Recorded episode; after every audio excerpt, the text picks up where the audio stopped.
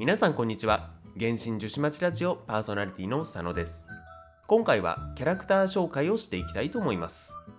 取り上げるキャラクターはヨーヨになります。その理由としましてはヨーヨのキャラクターストーリーの全部の話に大なり小なりピンバーヤが出てくるんですよね。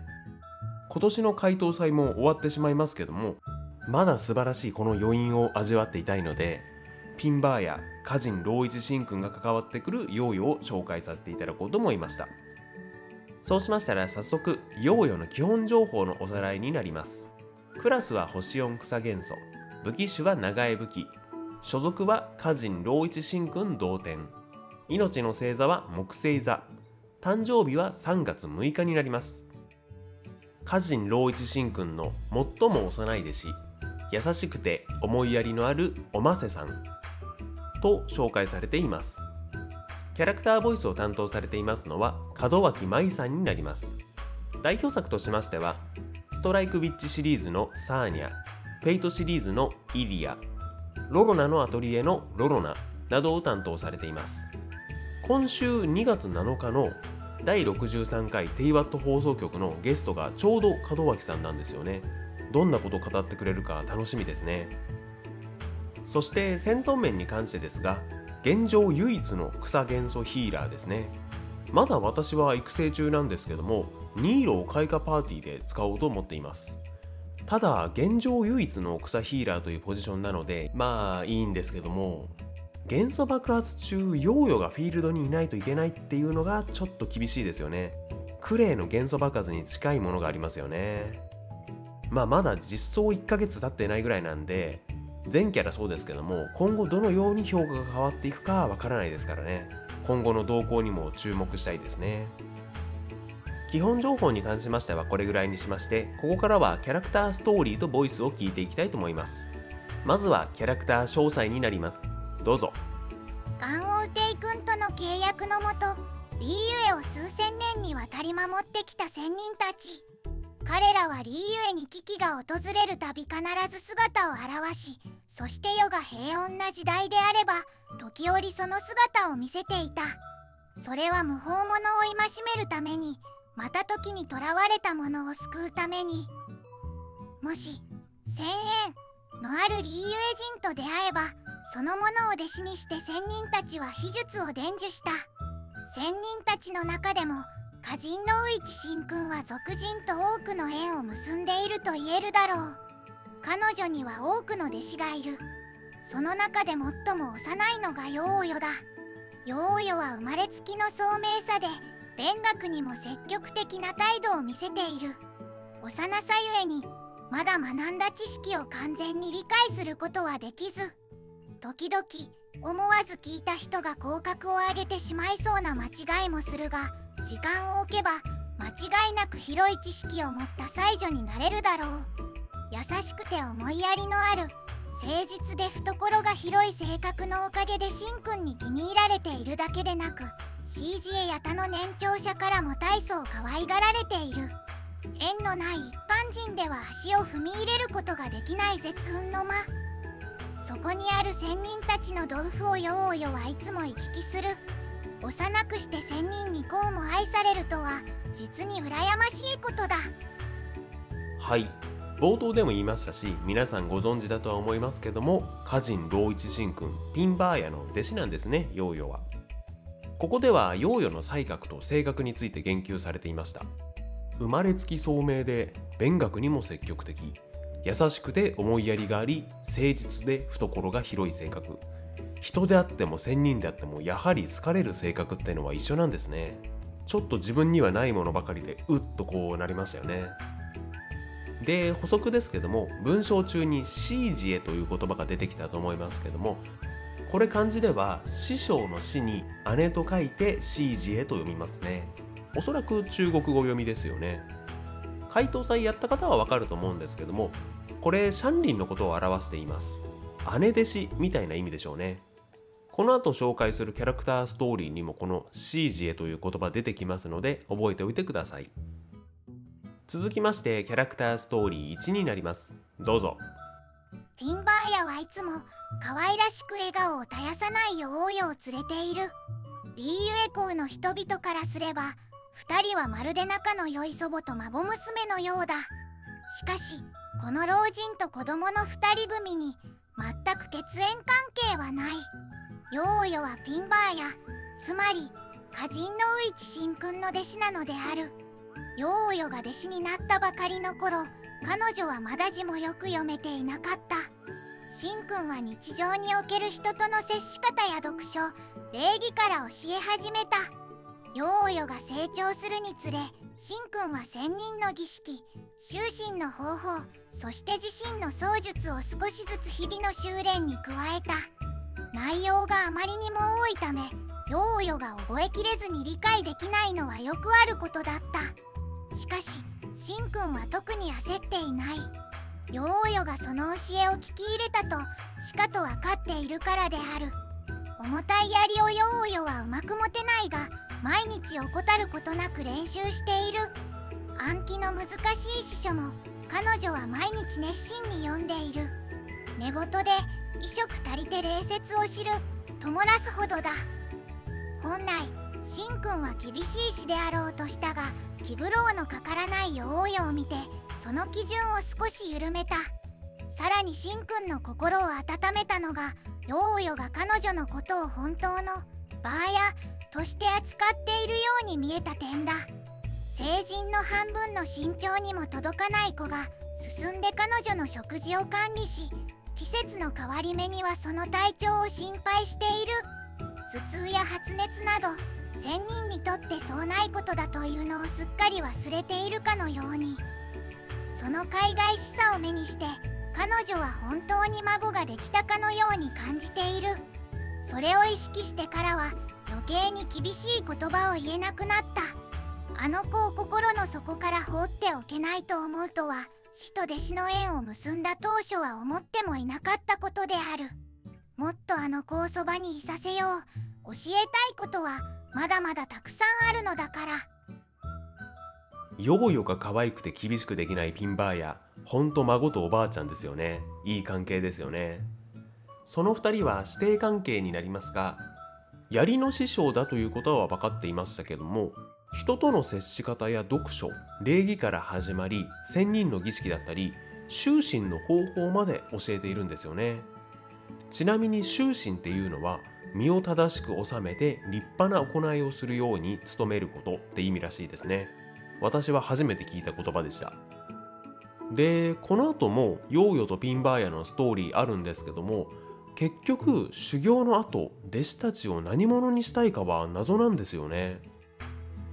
まあ、ここからは私の想像というか妄想なんですけどもおそらくガン王帝君との契約にのっとりリーユエを守る一環として人の問題は人自身に解決させようという考え。それを実行できる清く正しい心と相応の力を持った人を育てるのが目標なんじゃないかなと思いますね。つまりはリーユエ七世にふさわしいような人物を育て上げるのが目的で始まった制度なんじゃないかなと想像してますね。ただ行幸や国政にはこういった仙人のもとで修行したっていう描写はないのでなのでもしかしたら完全にピンバーヤの趣味っていう可能性もありますよね。続きましてキャラクターストーリー2になります。どうぞ。あれはヨーヨが生まれる前の話だ。山の暮らしに憧れたヨーヨの両親はリーユエ港を離れ閉鎖層の近くに静かな場所を見つけそこに家を建てて隠居生活を始めた。新居は山を背にした水辺に面した一戸建てだ。裏庭には小さな田んぼがあり果物と野菜を栽培している。家から最も近い村落は軽作層のため日々の生活費に困った時は山を越え自家栽培の果物や野菜をそこで売っていた。ヨーヨはそんな家庭の生まれである。片言の言葉を覚え始めた時にはすでに彼女は動物や昆虫たちと一緒に過ごすのに慣れていた。彼女が歩くことを覚えたのは裏庭の大根畑でのことだったそうだ。ヨーヨの心にある純粋で優しい色はまさにその穏やかな田園生活から来るものだろう。その後彼女は仙人に気に入られ弟子として迎えられた。最初両親は娘を仙人に預けリーユエ港に定住させることに抵抗があった。山の生活に慣れている純粋な娘がリーユエ港の色鮮やかな生活に惑わされるのを心配したからだ。しかし歌人のウイチシン君の訓戒が両親の考えを改めさせた。一生山に隠れて過ごせば確かに属性に汚されることもないじゃろう。じゃが生涯にわたる孤独が用世の望む未来とは限らない。あの子に広大な世で鍛錬する機会を与えてやろう。これを聞いて思い直した両親は娘を手放して仙人に預けた。事実歌人のウイチシン君の弟子になるのはいいことであった。リーユエコウには師匠や心優しい友達が多くいるため陽世の性格も明るくなっている。新年や仮説が訪れれば彼女は師匠に休暇を告げて帰省をした。我が子に良き死を選ぶとしたらこの仙人よりも理想的な人物はいないのではないだろうか。はい。両親は好んで田舎住まいを選んでますからいいですけど子供は環境を選べないですからね。現実でもありそうな問題ですよね。まあヨーヨーの場合は心にある純粋で優しい色はまさにその穏やかな田園生活から来るものだろうと言われていましていい方向にも出ているようですけどね。ただそこで登場したのが歌人老一神君ですね。生涯にわたる孤独なんてこと言われたら両親はハッとしますよね。まあ良き死としては最高の人物でしょうね。続きましてキャラクターストーリー3になります。どうぞ。フィンバーヤのもとに旧友がたまに訪れるとその度にヨーヨは師匠と客人に付き合い街の中を回る。遠路はるばるやってきた客人であれば商店と料亭だけでなく和遊茶館へと講談やリーユエ劇を鑑賞しに行くこともある。そしてこの広いリーユエ港であれば暇を潰しに和遊茶館へ行くのはヨーヨたちだけではない。外国人の中には異国の文化に興味を持つ人もいる。ある時ヨーヨたちが和遊茶館で劇を鑑賞していると初めてリーユエを訪れた3人の外国人が隣の席に腰を下ろした。劇中で語られる仙人の話を聞いた3人はお茶とお菓子を口に運びながらリーユエの仙人の話をし始める。師匠と客人の会話に入れないヨーヨは暇を持て余しておりお菓子を食べながら周りの人の雑談に耳を傾けた。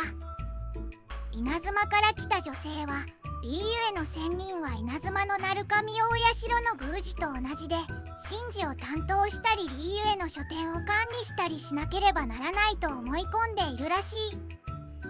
フォンテーヌから来た商人は仙人は全員国家機関の職位を持っているとかたくなに思っているようだ。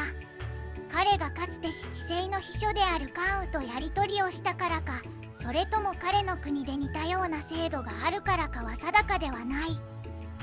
モンドから来た冒険者は仙人の伝説にとても憧れを抱いている。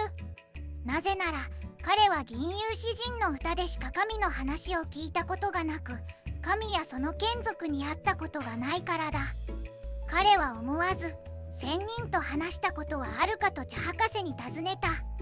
しかしその答えはがっかりするものであった。これはただの物語。我々のような一般人は絶運の間に毎日いるわけではない。仙人に会える機会なんてめったにないことだ。それを聞いたヨホヨは思わず声を出して反論した。そんなことないよ。仙人はみんなのすぐそばにいるんだから。さっき昨月おじちゃんも講談が面白いって言ってたよ。するとなぜかピンバーヤの隣にいる客人が急に黙り込んだ。ピンバーヤは微笑みながら茶博士に声をかけると話をそらした。ヨーヨには理解できなかった。どうしてみんな仙人を遠い存在だと思っているんだろう。仙人はみんなのそばで生活しているのにただ簡単に姿を見せないだけで。はい。ピンバーヤの客人人型の昨月畜養神君だったんでしょうけど人慣れしてないからアドリブ聞かず黙り込んじゃうのイメージ通りですよね。それに対してさすがピンバーヤは慣れてますね。頼りになりますね。この辺りこういうことをやっちゃうのはやっぱりヨーヨはまだ子供で修行中ではあるんですね。続きましてキャラクターストーリー4になります。どうぞ。誰もが仙人に受け入れられその弟子になれるわけではない。千円を持つ者だけが仙人たちに気に入られるのだ。ヨーヨは師匠にこう尋ねたことがある。なんでヨーヨには1000円があるっていうの？1000円って何？バーヤと心が通じ合ってるから出会えたんじゃよ。師匠の答えはまるで本に書いてある通りのようである。そこにはさまざまな因果関係が短い言葉の中に込められているためヨーヨはその意味をちゃんと理解できなかった。初めて師匠と出会った時ヨーヨはただいつも通り山で遊んでいたことを覚えている。当時彼女はまだ両親と一緒に住んでいた。遊びに出ると彼女はいつも石や雲に自分の気持ちを伝えていた。ヨーヨにとって花や動物山や川は大切な遊び仲間なのだ。あの日石と雲が初めて彼女の言葉に答えた。ヨーヨはとても嬉しくて一日中ずっとおしゃべりしていた。仙人が砲術を解き幻の石と雲が消えて歌人のウイチシンくんがヨーヨの前に真の姿を見せるまで彼女は驚きもしなかった。仙人の道とは世を救い人々を守ること。リーユへの仙人たちは人間だけでなく世の万物を大切にしている。万物の成長には利がありその利に従えば豊かに成長して互いに信頼することもない。ヨーヨが遊び仲間を大切にする気持ちには仙人たちが万物を大切にする気持ちと似ているところがあった。そのため歌人のウイチシンくんは彼女を気に入ったのだ。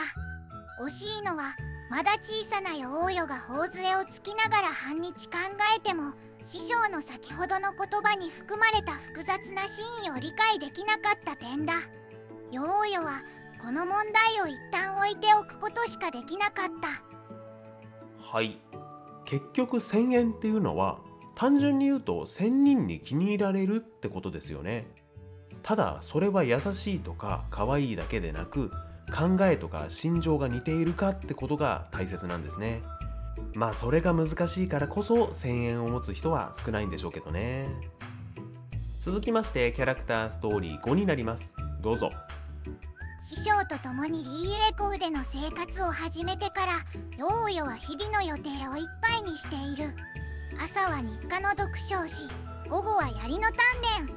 その後の時間は遊びに集中するというものだ。遊びを軽く見てはいけない。ヨーヨのような年頃の子供にとって遊びは勉強と同じくらい大事だと師匠は言う。そして彼女は遊びを通じてさまざまな人と知り合ってきた。南十字戦隊の船長や父母黒ノイシと薬取りがそうだ。それによってわからないことがあった時に教えを超える相手も多くなった。また彼女は港をあちこち探索するのが好きであった。山バーヤのおもちゃや CG への万民道行けるところであれば彼女はあらゆるところに行ってみたいと思っている。そのため本を読むだけでは見ることのできないものを数多く目にしてきた。船体が出港する時に帆を上げる壮観な姿や極境台にあるリーユエ全土の地図などこうして彼女は世界の広さを知った。遊びの合間に彼女はたまに師匠について絶運の仙人たちのもとを訪ねる。仙人たちからリーユへの昔話を聞いてみると実際の出来事が本の中の物語よりも息をのみ胸躍るものであると知った。日々新しい知識を勉強して日々身の回りの出来事に変化が生じる。毎日は単なる繰り返しではない。これがリーユエコウの最も魅力的なところだと彼女は考えている。リーユエコウでの生活は大河のように勢いよく絶えず前へと流れている。それと比べてかつて両親と一緒に過ごしていた時間はまるで穏やかで静かな小川のようだ。小川は素敵なものでそのゆったりとした流れは彼女に温かい思い出を数多くもたらしてくれた。そして大河も魅力にあふれている。彼女はその止まることない勢いで師匠や両親に自慢できる大人へと育っていく。そんな展望を胸に彼女は密かに未来を夢見て成長することを楽しみにしている。はい。ピンバーヤ素晴らしい教育理念ですね。勉強と部活以外にもやっぱり大切なものはありますよね。しかもヨーヨはそれをしっかり理解してサボるような遊びではなく見識を広げるような遊びをしているんですよね。そこで北斗や白日ナナとも出会っているんですから素晴らしい成果ですよね。続きましてキャラクターストーリーユエイグウェイになります。どうぞ。歌人のウイチシンくんの知り合いはリーユへの至るところにいる。弟子であるヨーヨはまだ一人前になっていないため会ったら面倒を見てくれと彼女は各方面にすでに頼んでいた。本来であれば皆に弟子を紹介したついでにヨーヨの指導を頼みもっと多くのことを学んで考えてもらうことを期待していた。だが素直で心優しいヨーヨがあまりにも可愛かったため遊雲釈風神君はその話を聞くとそれを深く心に留めた。そしてヨーヨも師匠も知らないうちに遊雲釈風神君は精巧な仕掛けのウサギを作ったのだ。ほれよーよ。この小さいのをお前にやろう。危ない目にあったらそやつを呼ぶとよい。ヨーヨはその可愛い仕掛けのウサギを大変気に入りユエーグエイという名前をつけるとどこに行こうにも持ち歩くようになった。ユエーグエイを送った後遊雲釈風神君はヨーヨの師匠を訪ねて得意げにこう言った。先に伝えておくがあの仕掛けのウサギにはもう一つ機能が備わっておる。ヨーヨが見つからない時ユエーグエイと呼べばあの子の居場所がわかるのだ。だがこの機能をむやみに多用してはならん。いつか子供が大きくなれば自分だけの秘密も持つようになる。いつもどこにいるか探られていると知ったら不愉快に思われるかもしれん。度が過ぎないようわらわを見習うとよい。神格のことを過度に束縛したことなどないからな。はいはい。分かっておるよ。ゆ分かればよろしい。とにかく裏でようよういじめる者がいればユエーグエイは必ず警告を発するその時そやつらは身の安全を祈るしかないだろう。出ましたね遊雲釈風神君。孫おばあちゃんに続いておばちゃん出てきましたね。まあ実際には歌人老一神君と龍雲釈風神君は同年代くらいだと思うのでおばあちゃんとおばあちゃんの友達って感じでしょうけど。それにしても龍雲釈風神君おしゃべりですよね。ピンバーヤの「はいはい分かっておるよ龍雲」に対してずっと喋ってますからね。初登場の頃の人嫌いというか煩わしいって感じが嘘みたいですよね。これが陽気な内向型ってやつなんですね。続きまして神の目についてです。どうぞ。どうして神の目を授かったのか。神の目を手に入れたばかりの頃ヨーヨはしばらくそれを考えていた。日頃の行いが良いから神様がご褒美をくれたのか師匠を尊敬し学問を重んじているから神様がヨーヨを良い子だと思ってくれたのか。そういえばシャンリン CG へもユーンおばちゃんの弟子の神格ネーネも神の目を持っている。神様が仙人を認めていてヨーヨたちはその仙人の弟子だから神様も自然とヨーヨたちを認めてくれたの。どれだけ考えても根拠のある答えは出てこなかった。ヨーヨはリーユエコウの裏にある丘に座り自分の後をついてきた犬を抱えるとはあとため息をついた。両親の元を離れてから彼女にはわからないことが山ほどできた。これが初めてというわけではない。今まではわからないことは仕方ないと割り切り大きくなったらわかるようになるかもしれないと思っていた。しかし認められた証である神の目を手にした以上その期待を裏切ることはできない。ヨーヨは師匠の自慢の弟子だ。この先師匠を見習って世を救い人々を守らなければならない。それは師匠や CG へ友達の面倒を見るだけでなく博愛の心を持って全ての人を助けるということ。もっと頑張らないと。うん。明日は槍の鍛錬の時間を普段より長くして北条ホモを1枚書こう。ヨーヨも神の目の獲得基準悩んでますね。私もいろんなキャラクターの神の目の項目見るたびに悩んでますね。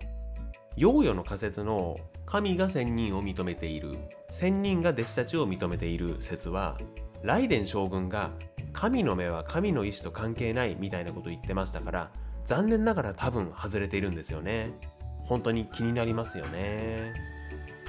こんな感じでヨーヨーのキャラクターストーリー見てきましたけども次は他のキャラクターがヨーヨーをどう思ってるのか聞いていきたいと思います。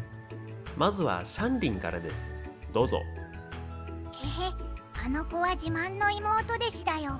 でも長いこと万民堂には来てないの。きっと師匠が彼女のこと心配してるからだと思う。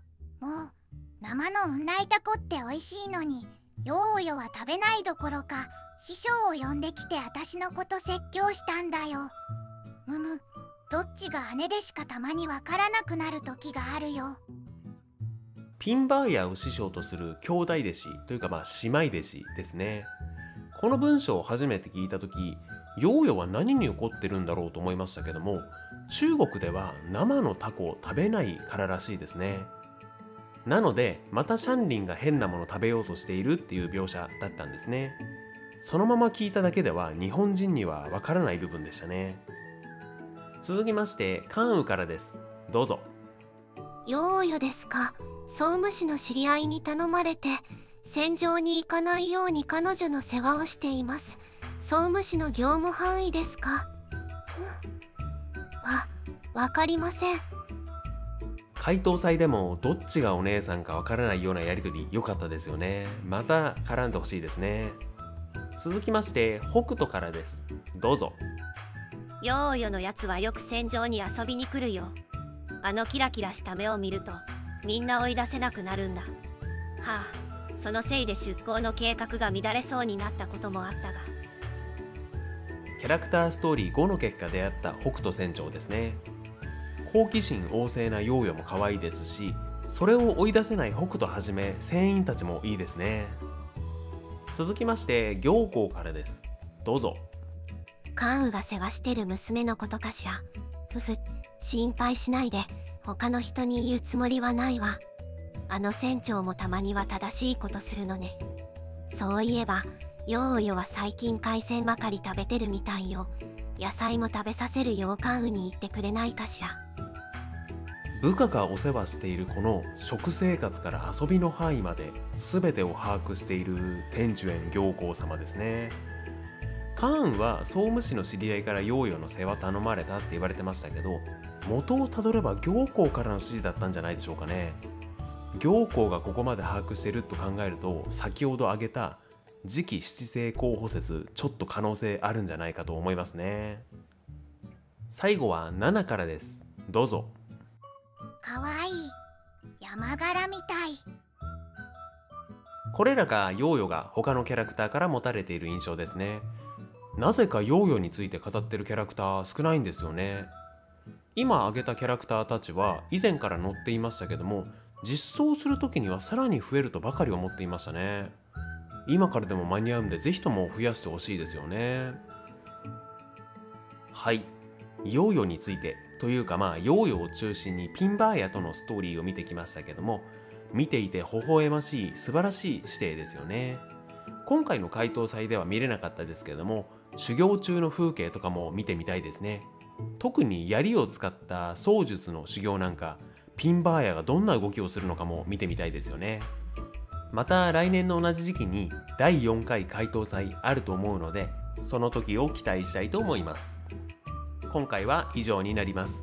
概要欄に Google フォームのリンクと Twitter へのリンク貼ってありますのでご意見ご指摘ご感想などありましたらそちらからよろしくお願いいたします。